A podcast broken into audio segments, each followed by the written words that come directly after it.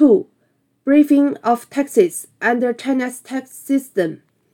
2.1 Value added tax. VAT is levied on the added value occurred in selling goods and providing services, and on the value of imported goods. It is a tax popularly levied around the world.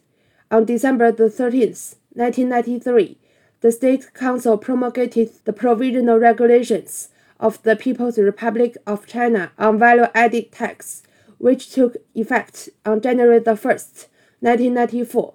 On November the 19th, 2017, the third revision for the regulations was made by the State Council and took effect on the same day.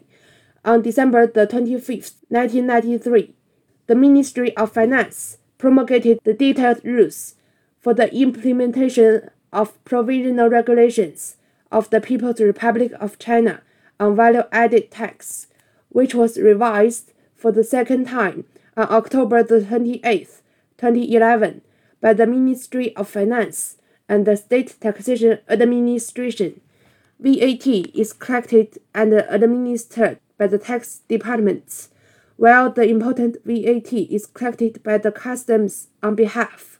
The revenue from VAT is shared between the central government and the local governments, which constitutes the most important source of fiscal revenues for the central government and one of the major sources of fiscal revenues for local governments.